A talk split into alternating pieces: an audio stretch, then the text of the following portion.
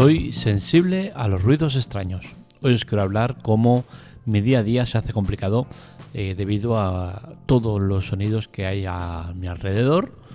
Es cierto que calificarlo como un toco una patología eh, ya estudiada es difícil porque no he ido a un profesional que me lo trate, pero sí que es cierto que los sonidos que se van de lo, de, lo estrictamente cotidiano se me afectan más de lo normal. ¿no? Entonces creo que es un tema que es interesante tratar, eh, comentar, Mm, por una parte para abrirme un poco más a vosotros y que me conozcáis un poco más y por otro lado porque creo que la tecnología se está aplicando mal en este aspecto y está haciendo que, se haga complicado la convivencia de los ruidos con, con personas sensibles a ellos.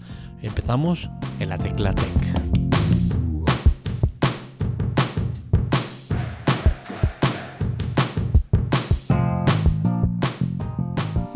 Como digo, es muy difícil valorar o detectar si realmente tienes un TOC, un problema, una patología eh, sin la ayuda de un profesional, ¿no? Pero sé que eh, hay muchos casos en los cuales vemos como personas como yo, que soy sensible a ruidos ajenos a los normales, eh, sufrimos, sufrimos y mucho y, la tecnología precisamente nos ayuda, cuando podía ayudar muchísimo y no lo hace.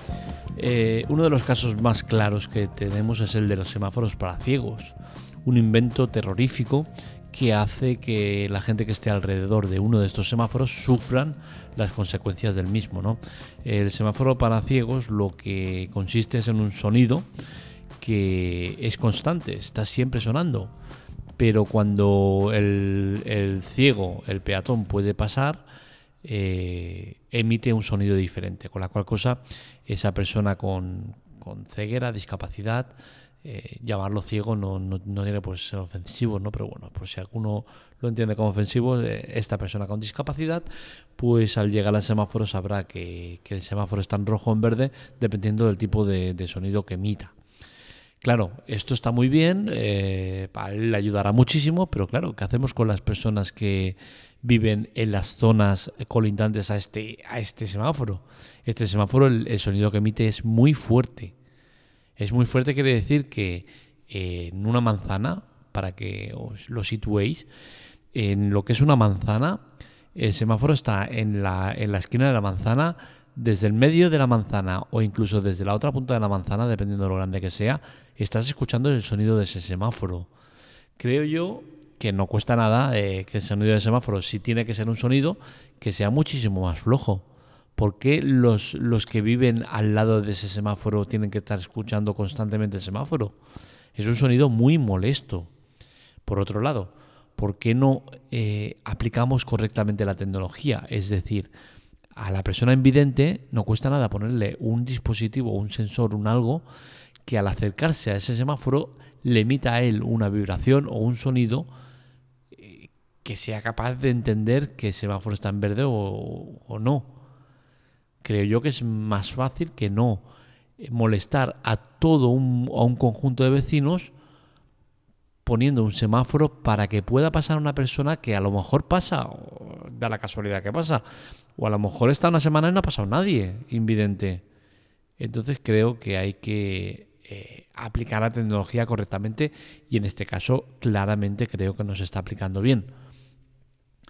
Eh, otro problema que nos encontramos es el de las obras. El ruido de las obras es otro, otro problemón que es tan sencillo de solucionar.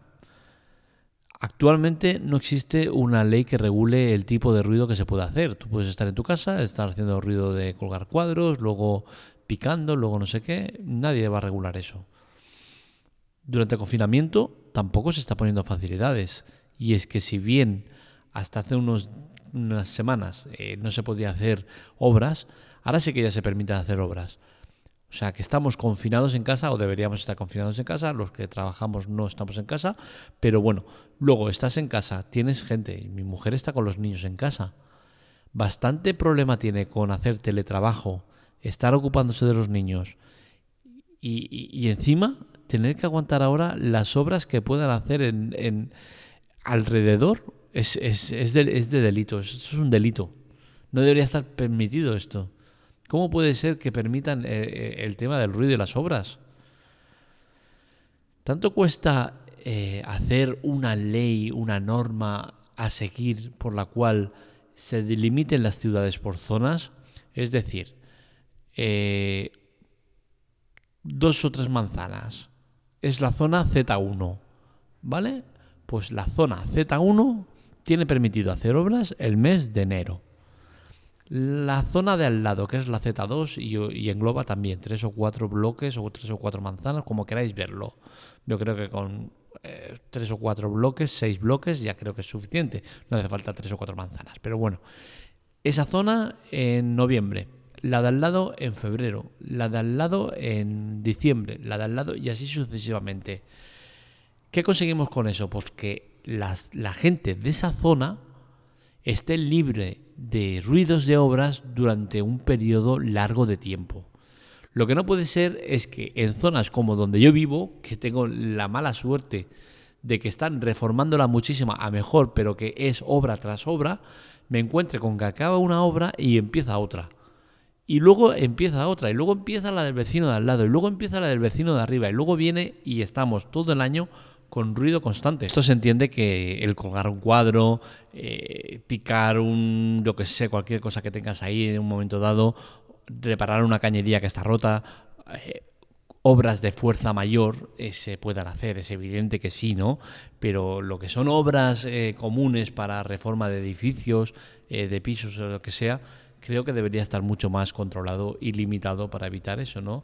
nos estamos acostumbrando tanto al ruido que, no sabemos valorar el silencio y lo que significa.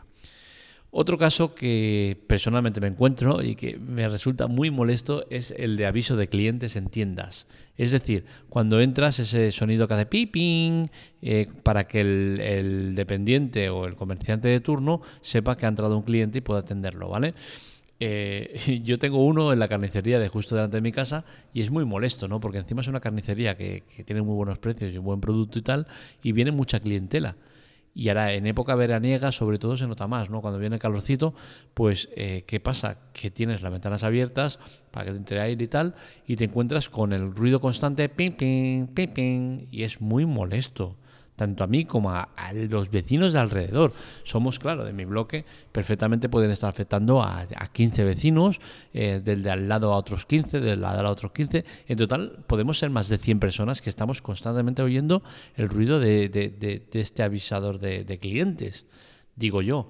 Tan difícil es poner el altavoz ese que tiene eh, metido en el almacén, porque se supone que como está en el almacén, que es la parte de atrás, pues que eh, así oye al, cliente. ¿Hace falta tenerlo a, la puerta de, la entrada? Es que es realmente muy molesto. O sea, yo creo que hay formas de, de, avisar de que tienes un cliente y sin tener que estar molestando al resto de, personas, ¿no? Que no tenemos por qué soportar ese ruido. Eh, otro ruido que es muy molesto, o que a mí personalmente me molesta mucho, ¿vale? Porque a lo mejor a vosotros nos molesta, ¿no? Pero bueno, a mí me molesta mucho, es el sonido de alerta en los camiones.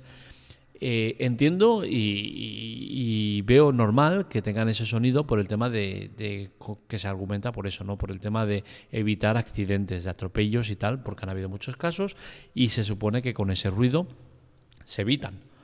Perfecto. ¿Y qué hacemos con las personas que son sordas? Claro, si en el semáforo estamos eh, condicionando la vida del resto de personas por la persona ciega, ¿por qué no vamos a condicionar el, sonido de la marcha atrás del camión para las personas que no oyen? Porque las vas a atropellar igual, porque no lo van a oír. ¿No será más fácil en vez de un sonido acústico molesto y muy ruidoso meter un sonido luminoso, fuerte y potente que, moleste igual, eh, pero que al menos no haga ruido? Digo yo, ¿eh? Porque es que es eso, es, hacer ruido por hacer ruido.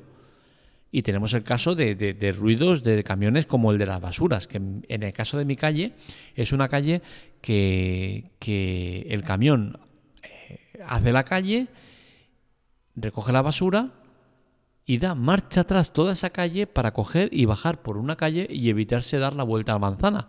Algo que está evidentemente prohibido, pero que nadie hace nada. Entonces estás escuchando el ruido de la marcha atrás cada noche e incluso de cuando recoge la basura de, la acera de enfrente, porque es que como somos tan inteligentes tenemos basuras en nuestro lado de la calle y justo delante, en el otro lado de la calle, también basuras. con la cosa, el camión de la basura tiene que hacer maniobras para coger las de un lado y las de otro. Es ruido constante a las 12 o a la 1 de la mañana, que en época veraniega, con calorcito, pues se nota mucho más por el tema de tener las ventanas abiertas.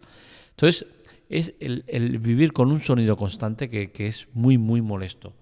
Los Teslas, otro caso, otro caso donde el ruido sorprendentemente gana la partida a, la, coherencia.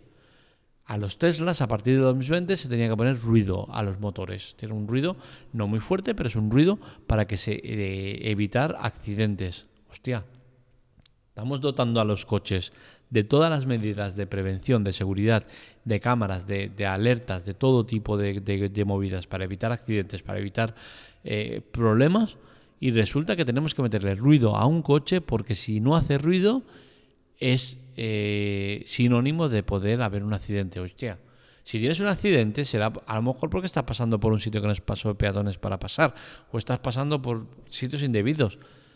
¿Por qué tenemos que ponerle ruido a los coches? ¿Por qué tenemos que vivir con ruido? Otro caso que es brutal y, que ya concluyo con este creo porque si no se me alarga mucho el podcast y tampoco es plan, ¿no? El tema de, WhatsApp en iOS. Es brutal eh, la incoherencia de, este sistema operativo que está muy bien para casi todo y que, y que no permite quitar el sonido del envío de mensajes. Es que es muy molesto. Vale que yo uso poco WhatsApp porque, porque le, tengo, le he cogido manía, no, no me gusta prefiero Telegram. Pero es muy molesto el tema de, enviar mensajes.